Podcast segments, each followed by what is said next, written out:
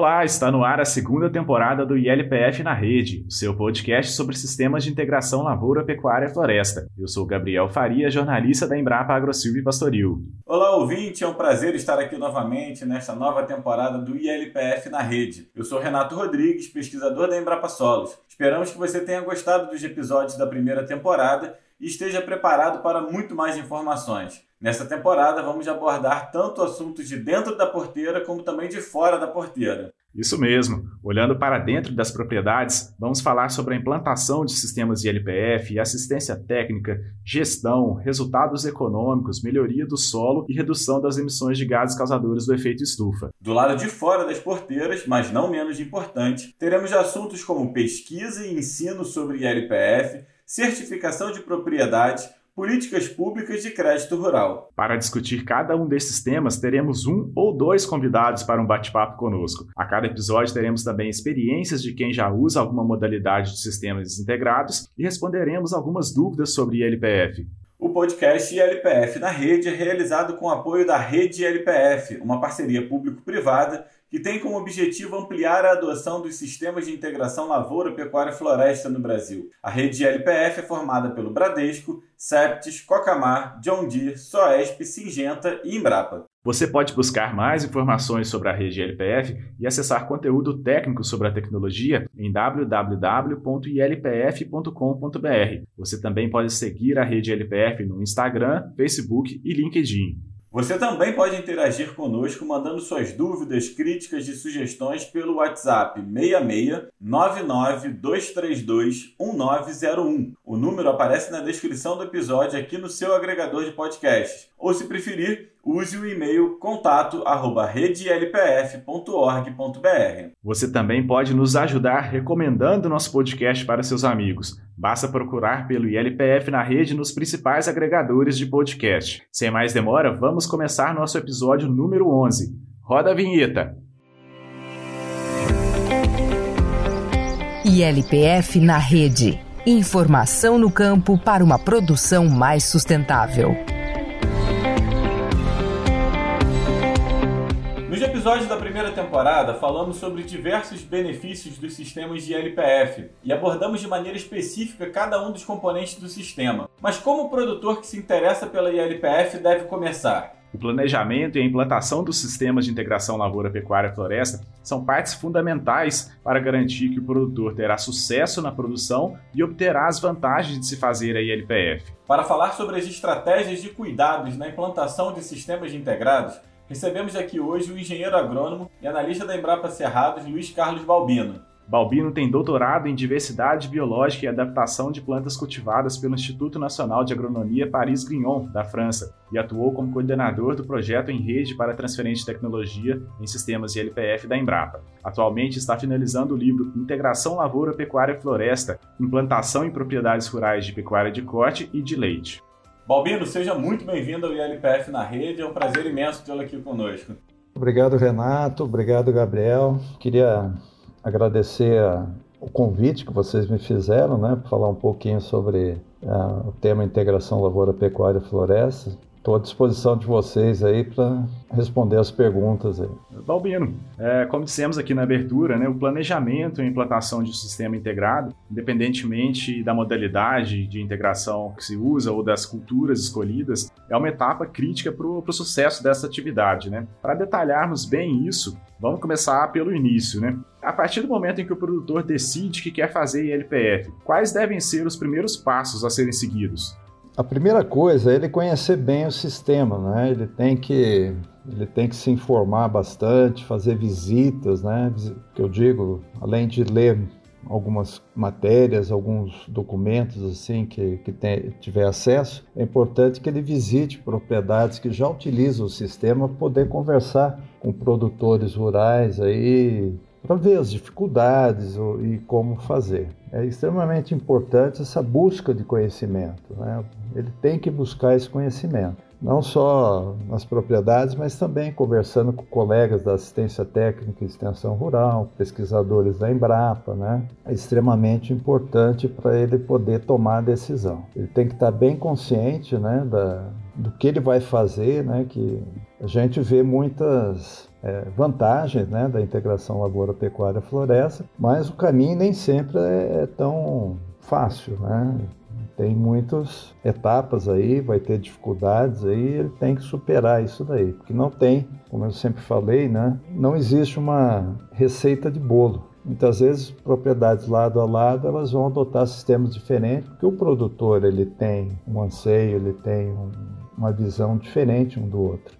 Então é extremamente importante que ele se informe, né? Esse é o primeiro passo. E assim, na minha opinião, essa questão da, da possibilidade de customização, né, de adaptação do sistema à propriedade é uma das características mais interessantes da ILPF, justamente o fato de não ter uma receita de bolo, né? É saber a técnica que você precisa fazer e implantar da melhor maneira possível na sua propriedade. Mas, na sua opinião, como é que o produtor define quais são as características da, da sua propriedade? Né? O que, que ele precisa olhar, quais são é, os fatores da propriedade que ele precisa definir inicialmente para poder aí sim escolher qual é o sistema de produção e implantar a ILPF na sua propriedade. É, essa é uma boa questão, né, Renato? É, então, ele vai começar fazendo o que a gente chama de diagnóstico, né? Ele tem que fazer um diagnóstico da propriedade dele, ver o tipo de solo, clima da, que ele tem ali na, na região, é, disponibilidade de maquinário,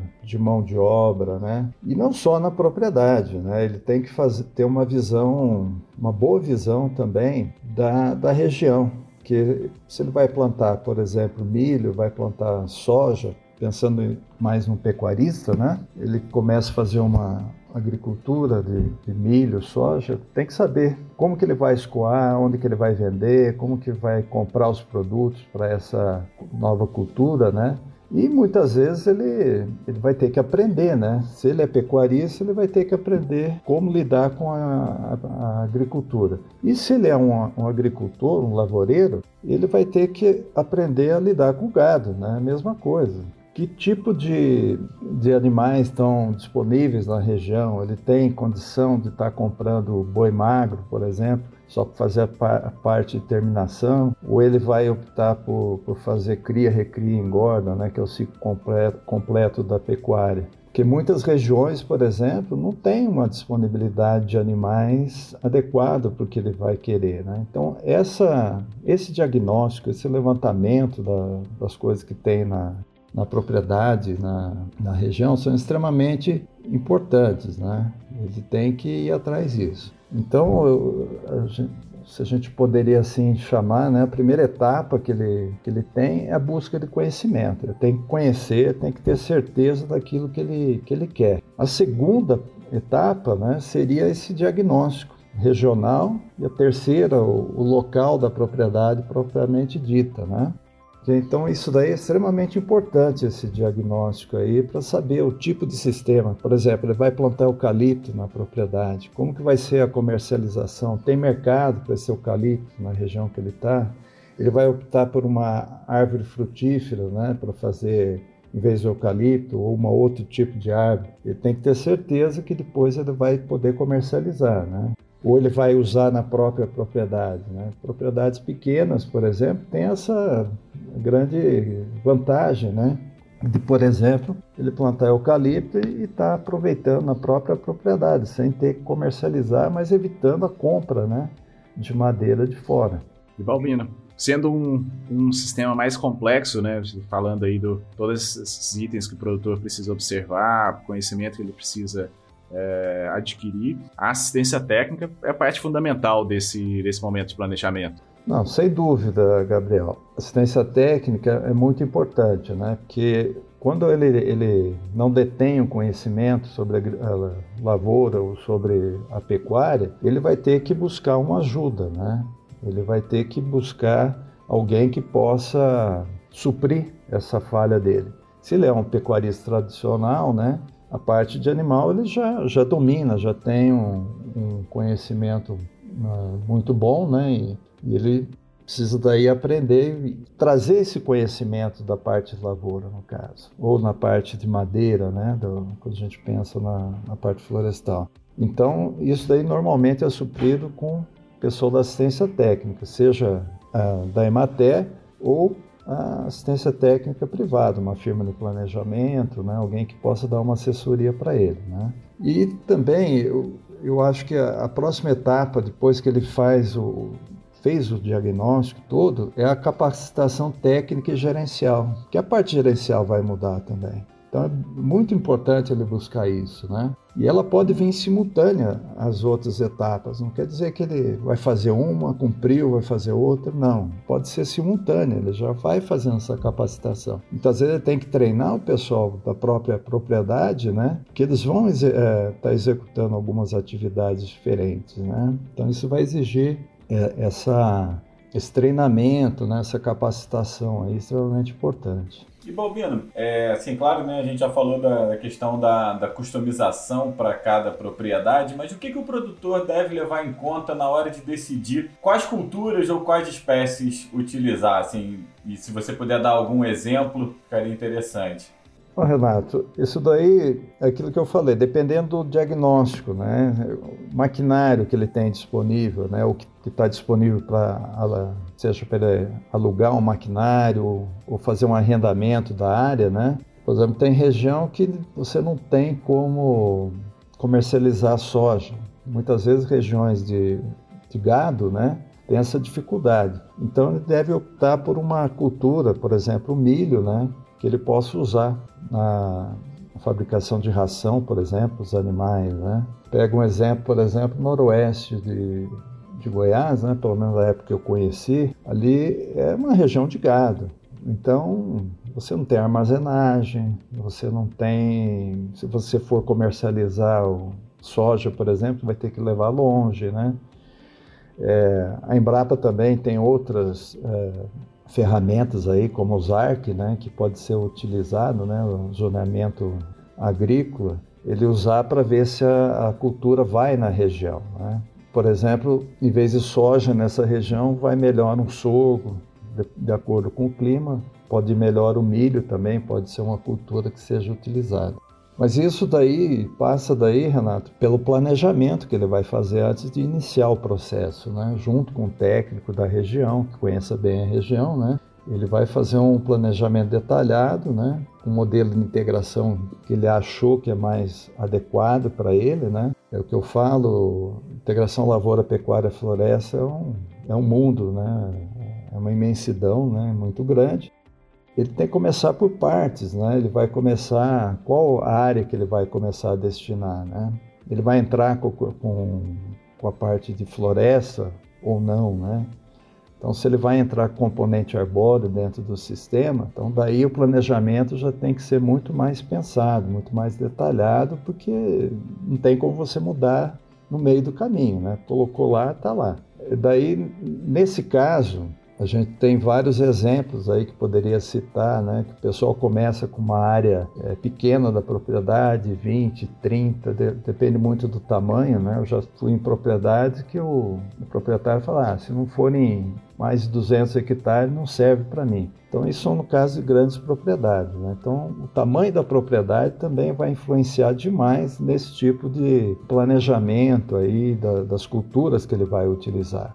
Se eu penso num, num, num, pecuarista, por exemplo, seja de leite ou de corte, esse pecuarista aí ele deve começar a cultura do milho, por exemplo, né? fazer uma boa correção da área, tudo, né? Fazer o planejamento, ver o tipo de maquinário que ele tem e começar a cultura de milho. Em algumas regiões a gente tem conhecimento aí que o pessoal eles utilizam soja muitas vezes arrendando a área, né? Eu lembro uma vez que eu estava fazendo uma, uma palestra, né? E um, um pecuarista muito tradicional do interior de, de, Goiás, ele deu um depoimento que foi muito interessante. Ele disse que as filhas casaram, né? E, e depois de um certo tempo, o genro foi insistir, né, com ele para plantar soja na área. E ele era um pecuarista daqueles mais tradicionais possível, né? E ele ficou muito com o pé atrás, ele não queria fazer. Mas como era uma questão familiar, assim, até de, de poder estar tá trazendo esse, essas novas pessoas aí para dentro do, do negócio dele, né? Ele, ele concordou. Então, o, eles plantaram soja numa parte, num pasto lá que ele tinha, ele cedeu, não esperando nada, que fosse sair nada dali. E quando ele voltou com a pastagem lá, daí que ele viu a grande diferença, né? Ele viu que aquele pasto estava melhor, conseguiu uma maior quantidade de animais por área, tudo. Então foi um exemplo muito interessante de um pecuarista muito tradicional que acabou, de certa forma, digamos aí, arrendando até a área, porque ele não, teria o conhecimento para plantar, e teve um resultado fabuloso. Ele falou assim: Nossa, hoje eu estou querendo que eles aumentem a área que eles estão plantando de soja para poder ter um passo melhor. Porque muitas vezes é o que eu, que eu falo, né? O passo é uma cultura, né? E você melhorando, né, dentro do sistema aí, a sinergia que existe dentro do sistema, acaba possibilitando que todo, né, todo o sistema ganhe no, no todo, né, como um todo. Balbino, você comentou aí num sistema que vai ter a árvore, né, é, o planejamento tem que ser muito mais é, preciso, né, que a árvore vai ficar ali 10, 15, 20 anos ou até mais, dependendo da, da, da espécie. Quais os cuidados que, que, precisam ser tomados aí, além da definição da espécie, né, que você já comentou, questão de mercado, mas quais é, cuidados o produtor deve ter na hora de planejar aí, ó, vou colocar árvore no sistema, o que, que eu preciso pensar? A primeira coisa, como eu já falei, é a questão de mercado. Qual o mercado que vai ter, qual que é o destino daquela madeira que ele vai ter. Sabendo aí que se ele se o destino dela é para serraria, né, são então, são um período muito mais longo que você vai ter na, é, levar essas árvores, né, deixar elas crescerem para poder ir para a madeira, para a serraria. É, e, e, nesse caso, o estudo que tem que ser feito, né, quando estiver fazendo o planejamento, né, e depois a elaboração do projeto técnico, que são etapas diferentes. Né. Você verificar, por exemplo, a incidência da, da luz solar, né, se o sol está na norte-sul, leste-oeste. Né, então, sempre a gente diz que integração lavoura-pecuária-floresta não necessariamente tem que ser, deva ser utilizada em toda a propriedade, mas sim ela deve ser usar, utilizada na, nas partes que são cabíveis, né? nas áreas que, que são mais propícias para ela, para poder ter um resultado bom. Então, por exemplo, no caso do componente arbóreo, a gente recomenda que seja no sentido leste-oeste, para ter uma maior incidência de sol e, consequentemente, não está afetando a pastagem. Outra questão extremamente importante no, no componente arbóreo é que esse, esse plantio ele tem que ser feito em nível. Né? Nós não recomendamos que ele seja feito, como o pessoal fala, morro abaixo, né? sentido contrário ao caimento. Ele tem que ser feito no sentido contrário ao caimento, fazer em curvas de nível, né?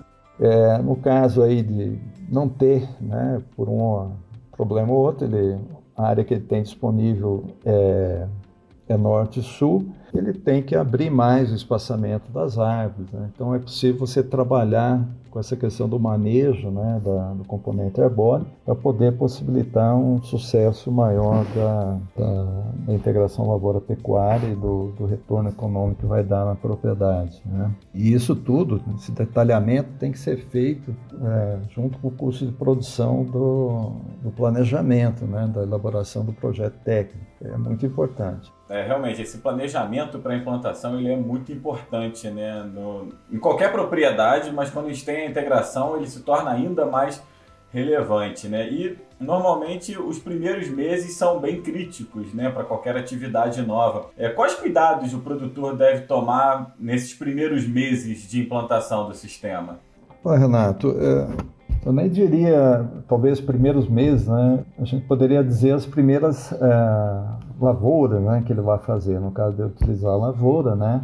Cuidado é acompanhar mais de perto, né? ter, ter aquele, aquela assistência técnica mais junto dele, né? garantindo isso. Né? Vendo os treinamentos que ele tem que dar para a equipe dele, como que está a equipe, né? que muitas vezes é, o pessoal também não conhece e acaba não comprando a ideia. Né? É extremamente importante né? a questão da, da mão de obra né? ser treinada, não somente ele se capacitar, ter o conhecimento, né? Mas essa mão de obra. Agora, no início né, de, de ele entrar no sistema, ele tem que anotar tudo, botar tudo na ponta do lápis ali para poder tomar a decisão. É assim que eu vou continuar?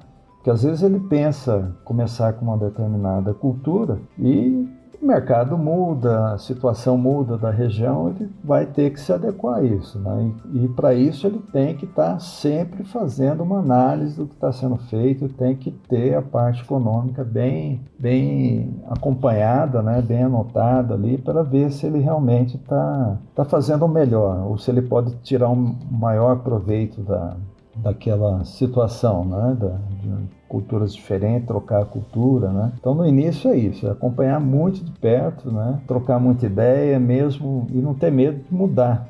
Alguma coisa de repente precisa ser mudado, né? Então isso daí não pode ter medo disso, né? Dalbino, você tocou num ponto aí que era justamente o que eu ia te perguntar, essa questão, você falou não, ter medo de mudar, né? É, a gente falou de planejamento, que análise deve ser feita, mas a gente sabe que nem sempre que a gente planeja inicialmente se, se concretiza, né? O cenário muda, às vezes surge uma demanda na região que não tinha ou, ou deixa de existir. Qual é a margem de manobra que o produtor tem dentro de um sistema de integração lavoura-pecuária-floresta? Pois é, Gabriel. Na, ele faz o planejamento, né? mas ele pode mudar as culturas, né? Como eu falei, milho para soja, sorgo, né? Algumas culturas aí, né? Eventualmente em algumas regiões aí arroz, né? Mas quando ele pôs o componente arbóreo, a margem de, de manobra dele ali está naquele componente está tá travado, né? Não tem como você mudar o espaçamento dele, tudo. Eu lembro que já visitei algumas regiões assim que é região de soja, plantio de soja. Daí o, o produtor perguntou: "Ah, mas vou plantar qual, qual o espaçamento do, do eucalipto, tal, vai me atrapalhar a cultura da soja?". Nesse caso, né, que eu respondi, a cultura principal dele é soja, ele, o negócio dele é soja. Se ele for plantar eucalipto, por exemplo, fazer uma lavoura floresta, né, ele vai plantar um espaçamento maior, 60 metros, dependendo dos equipamentos que ele tenha na propriedade. Então, é a questão da, dessa flexibilidade, o sistema ele é flexível, né? Quando eu penso em lavoura pecuária, se eu tiver uma área com lavoura pecuária, eu posso deixar o pasto um ano, né? um sistema mais intensivo, né? Eu, todo ano eu estou mudando aquela área, né? Deixo só um ano de pastagem, no outro ano eu mudo, entro com a agricultura. Posso deixar dois, três, então, é, nesse ponto, ele é flexível. O componente arbóreo, já a flexibilidade é, é outra. Então, ele vai ter que fazer o desbaste, desrama, para levar para aquilo que ele planejou. Agora, passou um determinado ponto, no início ele pode vender a madeira, né? cortar a madeira, vender para alguma coisa, tipo para construção civil, para fazer carvão, para fins menos nobres. Né? Agora, se ele já está a partir do décimo ano, aquela madeira vai para realmente para a serraria, né? Passou de um ponto, daí ele tem que levar para a serraria, porque senão o prejuízo é maior, né? E essa é a grande poupança que muitas vezes o produtor pode ter, né? É a venda dessa madeira mais lá na frente, né? Que eu lembro do colega Armindo, né? Infelizmente faleceu, mas ele sempre falava que era a poupança, floresta era a poupança do produtor, né? A aposentadoria. Quando ele vai aposentar, ele teria aquele recurso, né? A gente tem mostrado aqui né, para os ouvintes vários benefícios da ILPF, mas também o aumento da complexidade na gestão da propriedade, né, quando a gente faz a ILPF, então a gente tem sempre destacado muito isso, né?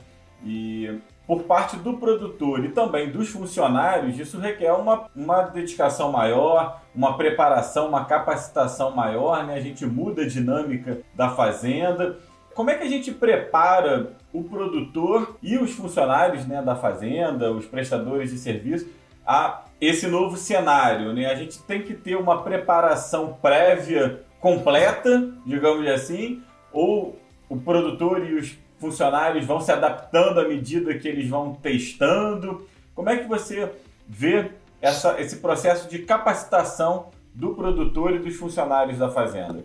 Então, Renato, é, você deve ter acompanhado bastante o, o Lineu lá em Sinop, né? Com a questão da capacitação continuada, né? Esse é o, é o modelo ideal, né? Digamos assim, para a integração lavoura-pecuária-floresta, né? Ah, porque justamente isso. O que, que vai aparecendo? Bom, apareceu aqui, ah, preciso treinar meus meus funcionários né, para para fazer um melhor manejo de pragas. Estou gastando muito com a aplicação de, é, por exemplo, inseticida ou fungicida na lavoura. Então você faz um treinamento. Então esse treinamento é contínuo. Ele não deve ser dizer ah, agora eu tirei o diploma de LPF, vou fazer tudo. Mesmo para os técnicos, né? É extremamente importante, né, que a Embrapa continue fazendo treinamentos, né? Para levar as últimas, os últimos resultados da pesquisa né, para ser discutido. Né? Assim como a Embrapa é importante também esses treinamentos para ela ver aonde que ela deve focar mais as suas pesquisas, né? qual tipo de pesquisa está faltando, né? quais índices que a gente tá, tem carência. Então a, a capacitação ela é continuada, ela deve sempre ser feita de acordo com com a necessidade que tem na propriedade, né? E até mesmo a dificuldade que cada um vai ter de, de compreender e de entender, né? Valbino, você falando aí que o produtor precisa buscar esse, esse conhecimento, né, buscar essa informação, acho que isso mostra-se que a, a, ILPF precisa de um perfil específico de produtor, né? não vai ser todo produtor que vai se, se, se adaptar a, a, a, um trabalho mais complexo, como a integração lavoura-pecuária, lavoura-pecuária-floresta, né? É, justamente, o Renato tocou no ponto né, da, também de essa capacidade de estar gerenciando diversos sistemas, tudo. Tem gente que não, né, ele, ele, quer uma coisa mais simples, mais fácil, né? Como eu digo, né, o pessoal às vezes quer plantar e ir para a praia, né? Ele não quer ficar na propriedade, então ele não vai pegar uma coisa tão complexa, né? Então nem todo produtor vai ter esse perfil, né? Assim como fazer plantio direto, né? Sistema de plantio direto, a gente vê que até hoje ele, ele tem uma está aumentando cada ano que passa, tudo.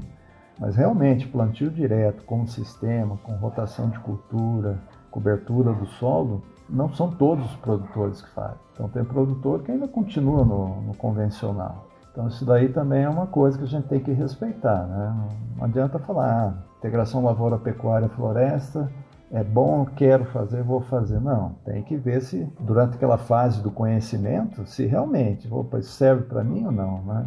É como eu, eu falo, né? Você querer comprar uma Ferrari e sair acelerando por aí, né? Não é todo mundo que consegue dirigir uma Ferrari, né?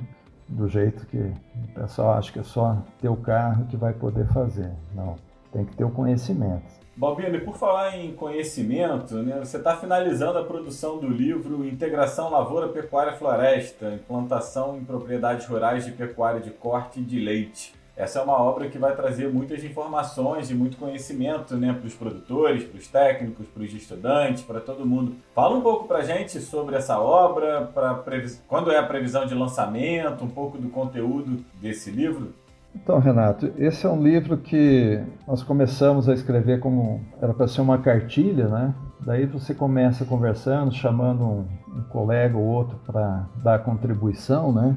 E nós já estamos com com mais de 12 autores, né? Então nós temos o, como já falei anteriormente, né? É, esse livro aqui ele está sendo agora está sendo como editor técnico eu, né? O Luiz Adriano, Maia Cordeiro, Lorival Vilela e o Manuel Cláudio Mota Macedo, da Embrapa H de Corte. Então nós somos os editores técnicos dessa obra, né? Depois nós temos parte do documento que nós pegamos, documentos escritos que foram escritos pelo Armindo. Tem o Bruno Carneiro que está participando, Carlos Eugênio Martins, do Gado de Leite, o Flávio Bruck, Daí tem alguns colegas da, lá de Minas, né? Inácio de Barros, tem Isabel daqui da Embrapa Cerrados, o Júlio César, né?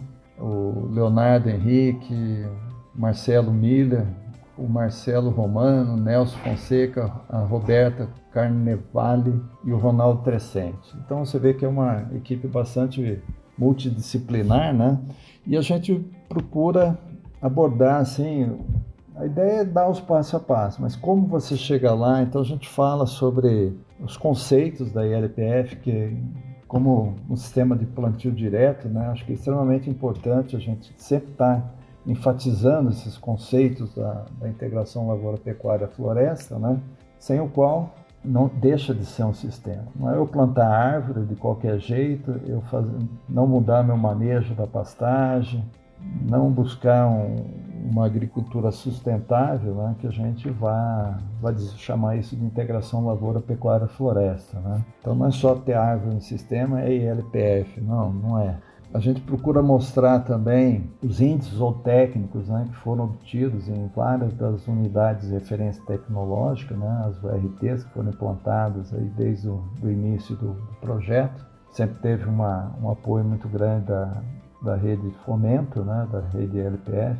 A gente faz também algumas, alguns exemplos práticos ou teo, é, hipotéticos, mas baseados em, em casos reais, né?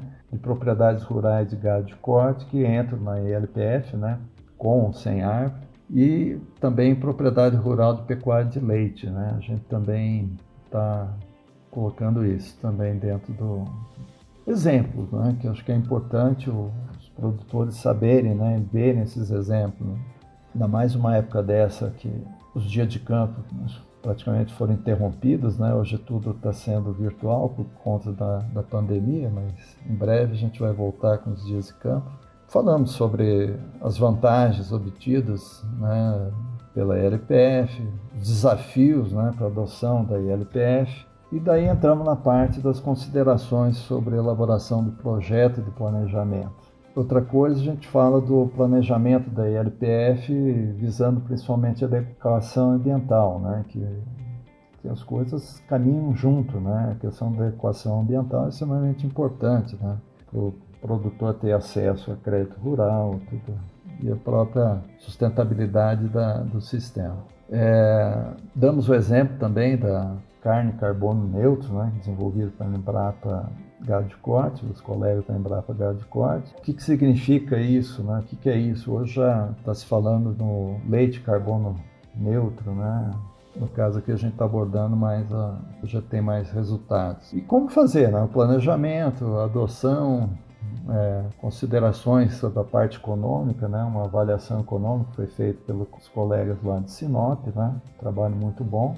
Então, também consta no livro. Né? De modo geral, seria isso, Renato. É muito legal. É, acho que esse livro mostra bem aí é algo que a gente vem retratando aqui no podcast, né? Um grupo muito grande de pesquisadores da, é, da Embrapa, de outras instituições parceiras também, universidades que têm trabalhado com o tema ILPF já há um bom tempo, né? Já é já um, longo período aí de pesquisas e tal. E quando o livro estiver é, disponível, ouvinte, certamente a gente vai trazer para vocês a informação aqui no, no, no, no, ILPF na rede, que vai ser de grande ajuda para todos. Balbino, para a gente encerrar essa nossa entrevista aqui, queria que você falasse, deixasse uma mensagem final aí para um produtor Vamos pensar num produtor que se interessou pela ILPF, está ouvindo aqui o nosso podcast em busca de informações, como você frisou bastante. Mensagem que você pode deixar para esse produtor aí que está entrando no sistema de integração? Bom, Gabriel, eu acho que esse produtor que ele, que ele queira entrar dentro começar a fazer a integração lavoura, pecuária, floresta, o primeiro passo que deve fazer seria procurar assistência técnica né, da região dele, né, procurar ver se o colega tem conhecimento, visitar as propriedades, como já falei, eu acho que é extremamente importante descobrir quais propriedades na mesma condição dele estão fazendo integração lavoura, pecuária, floresta, que tipo de, de, de componentes que estão utilizando dentro do sistema, né? Eu acho que é extremamente importante. Agora, a Embrapa também, né? Eu acho que curar as coisas da Embrapa. Tem a, a ILPF também tem um site, né, Renato? Depois eu Acho que o Renato pode dar o, o link do site, lá tem muita informação, muita coisa interessante, né? Esse site aí, desde o início do projeto, a gente sempre tratou né, de, de estruturar um pouco e, foi sendo modificado, mas extremamente importante. Né? E dizer, não é só a Embrapa que tem conhecimento sobre LPF, né? tem os institutos estaduais de pesquisa também, que podem ser procurados, né? universidades aí estão fazendo um trabalho muito interessante sobre com integração lavoura, pecuária e floresta. E não é à toa, né, que a gente fala, né, se todo mundo está falando bem, né, deve alguma coisa deve ter de bom, né? Então, procure informar, procure esse conhecimento que você precisa adquirir, vai adquirido aos poucos, né? Não é, ó, nós estamos agora no mês de, de agosto, eu vou começar a LPF em novembro, né? Não, né? deixa para o ano que vem, se informa bastante, visita, tenha conhecimento do que vai ser feito e com certeza a possibilidade de sucesso vai aumentar muito mais. Né? Então, não tome uma decisão precipitada.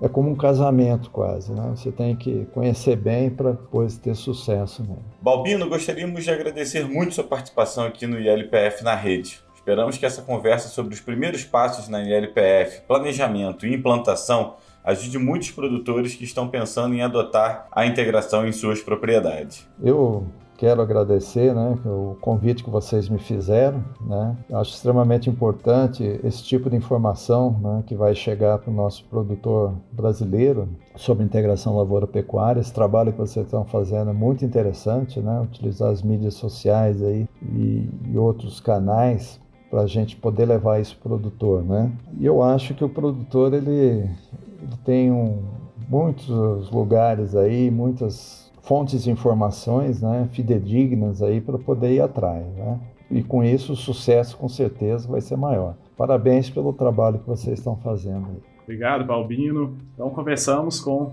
o analista da Embrapa Cerrados, Luiz Carlos Balbino, que falou sobre as estratégias e cuidados na implantação de sistemas integrados. Continue conosco que ainda temos muita informação nesse episódio. Como vimos na entrevista com Balbino, a integração lavoura-pecuária-floresta é uma tecnologia que pode ser adaptada para qualquer realidade de produção. Há sempre uma estratégia mais adequada para cada propriedade, seja ela pequena, média ou grande. Para possibilitar que produtores conheçam experiências com diferentes configurações de ILPF, trazemos aqui no ILPF na rede depoimentos de quem já usa a tecnologia Brasil afora. Nossa experiência de hoje vem da agricultura familiar em Mato Grosso. Enor Mantovani é proprietário do sítio Pequizal, em Terra Nova do Norte. Ele usou a ILPF para arborizar seus pastos e melhorar o conforto térmico para as vacas de leite. Inicialmente, a espécie arbórea escolhida por ele foi o pequizeiro. Hoje, a produção de pequi já é a principal fonte de renda da família e a lavoura entra no sistema para complementar a alimentação do gado leiteiro. Vamos conhecer essa história. Bom histórico da minha propriedade, aqui onde eu moro, né, que eu adquiri ela em 99 e comecei a trabalhar ela em 2001, né. É, na época de início, né, eu comecei plantando árvores, porque na minha propriedade não tinha nada plantado, tava tudo a terra nua praticamente, só um brisantão e tal, né.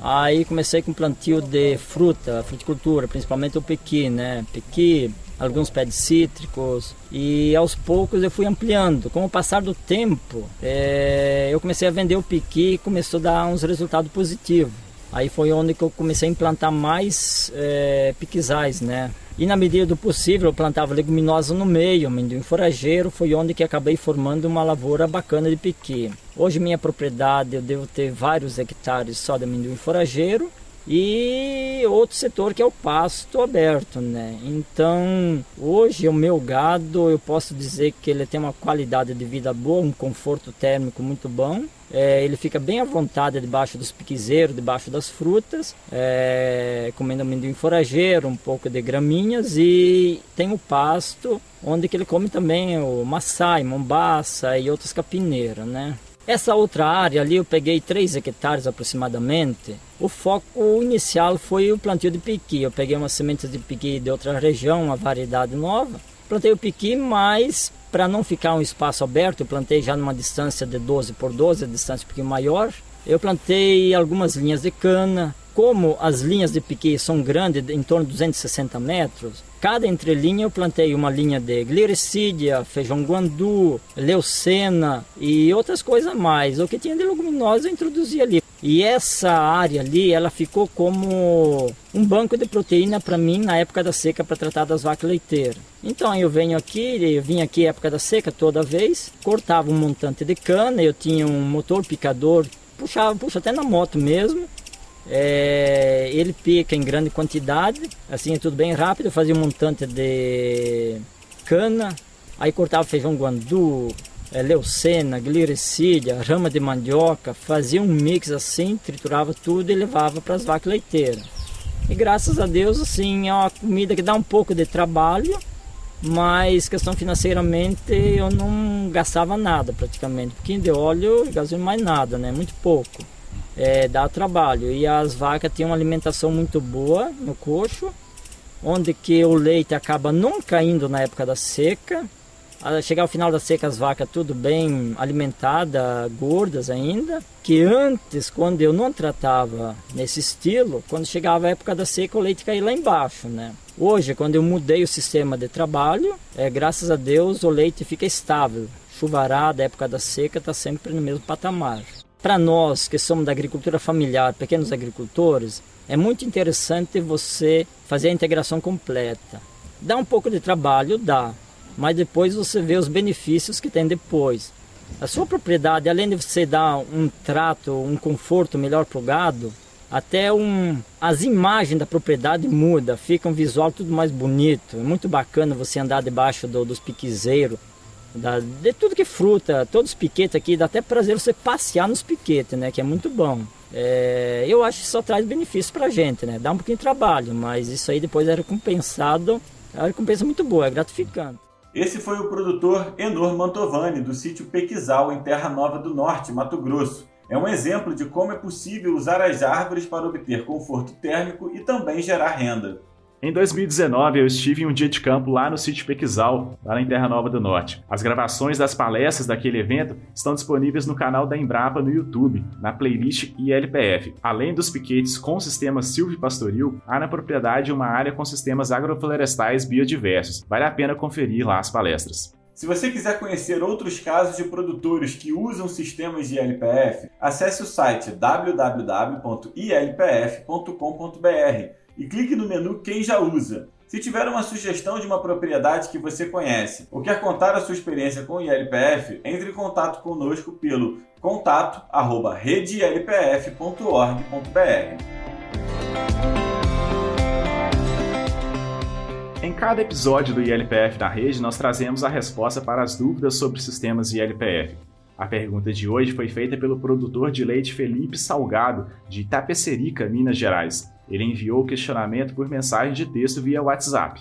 A pergunta é: quais árvores, sem ser eucalipto, teca e mogno, são mais indicadas para fazer sombra em pastagem? A mutinja calabura seria uma opção? Quem traz a resposta é o engenheiro florestal e pesquisador da Embrapa Gado de Leite em Juiz de Fora, Minas Gerais, Marcelo Miller. Olá, Gabriel. Olá, Felipe. E olá a todas as pessoas que estejam nos ouvindo. Sobre a pergunta do Felipe, né, bastante interessante. É, antes de falar sobre as espécies, a gente tem que falar um pouquinho sobre a característica da sombra no ambiente, né? Então a gente coloca a árvore para fazer sombra no ambiente para o animal. É interessante a gente perceber as, as diferenças entre os tipos de sombra, porque isso que vai orientar a gente escolher uma espécie. Então por que, que eu estou falando isso? Porque a gente tem vários tipos de sombra. Existe aquela sombra mais fechada, mais dura, né? Aquelas áreas bem sombreadas. A gente vê, inclusive, que nem cresce muito pasto embaixo. Aquelas árvores muito, muito densas, né? Com copas muito densas. Esse tipo de sombra traz, traz obviamente, conforto para os animais. Tanto que a gente vê em, em, pastagens aí onde tem essas árvores isoladas, esses animais vão buscar essa sombra. Então, de alguma forma, isso tem o benefício da sombra. Mas isso também tem algumas consequências né, que é o acúmulo de animais, né, muitos animais aglomerados no mesmo local, pisoteando aquele, aquele solo ali, causando erosão, é, supressão do pasto e uma coisa que pode trazer um malefício maior ainda, que é o, o, o, o acúmulo de excrementos. Isso atrai moscas, né, parasitas, então a gente tem um problema sanitário. O ideal é que essa sombra seja um pouco mais moderada, mais suave, né? Na, que não seja aquela sombra dura, fechada, muito concentrada. Né? Então, para isso, a gente precisa ter árvores que, não, que tenham uma copa mais suave, menos densa, né? uma copa mais porosa, de forma que a gente tenha sombra, mas não seja aquela sombra fechada demais. Né? E também uma boa distribuição dessas árvores no ambiente, para que a gente tenha sombra, uma sombra moderada espalhada por todo o ambiente, de forma que os animais se sintam à vontade, que não tenham necessidade de se aglomerar em torno de uma sombra dura e fechada. Os animais se sintam à vontade, tenham uma sombra moderada para se sentir à vontade para continuar explorando aquele pasto ao longo é, do maior tempo possível. E aí a gente entra então para a questão das espécies, né? Você cita aí a, a calabura, é uma espécie que cumpre muitos desses requisitos, né? Tem um crescimento rápido, né? O crescimento rápido é importante para você ter um logo um estabelecimento, diminuir a necessidade de proteção dessas mudas. Ela tem uma copa menos densa, uma copa bem suave, então você pode distribuir, né? Controlar mais a sombra, distribuindo as árvores. Ela não fecha tanto, então, quer dizer, traz conforto e ao mesmo tempo dá liberdade para o animal explorar o ambiente mas é uma planta que tem, não tem informação científica a respeito do seu uso em sistemas silvopastoris ou de integração pecuária-floresta. Então, tem que se fazer essa, essa ressalva. Agora, a gente pode citar outras espécies que têm já tido algum, algum estudo e que indica a possibilidade do uso, né? Tem algumas leguminosas, tais como a jurema preta, a jurema branca, a leucena, a Cássia manjum. A Cássia manjum é uma espécie de, de, de, porte arbóreo, né, madeireira, mas ela cumpre essa missão. A leucena, a glicídia, tem sido muito utilizada para alimentação, mas você pode controlar o, o, a copa dela por meio de podas, de modo que ela tenha uma copa mais alta, né, para fornecer sombra e não servir só de alimento.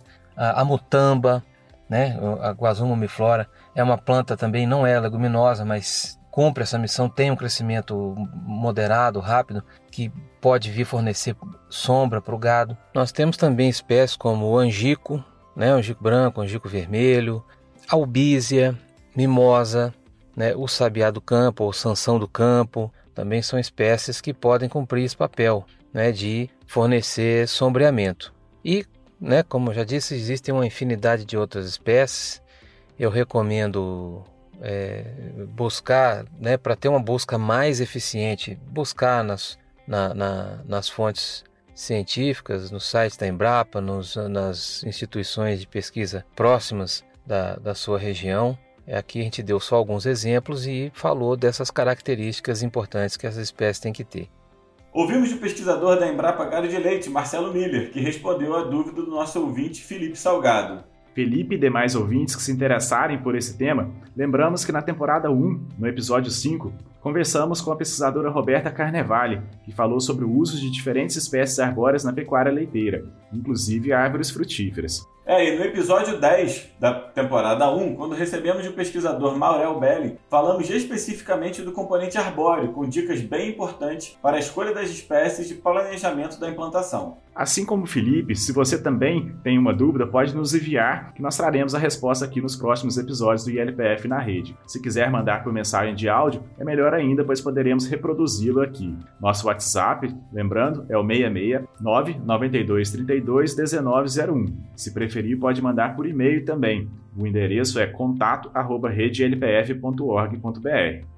Estamos chegando ao fim desse nosso 11 episódio do podcast ILPF na Rede. Esperamos que tenha gostado e esperamos você nos próximos episódios. Aproveite para divulgar esse canal para seus amigos. O ILPF na rede está disponível gratuitamente nos principais agregadores de podcast. Continue acompanhando as novidades sobre ILPF no site www.ilpf.com.br. Aproveite e assine a newsletter Integração. Todos os meses ela traz um compilado de notícias, agenda de eventos e outras informações sobre a ILPF.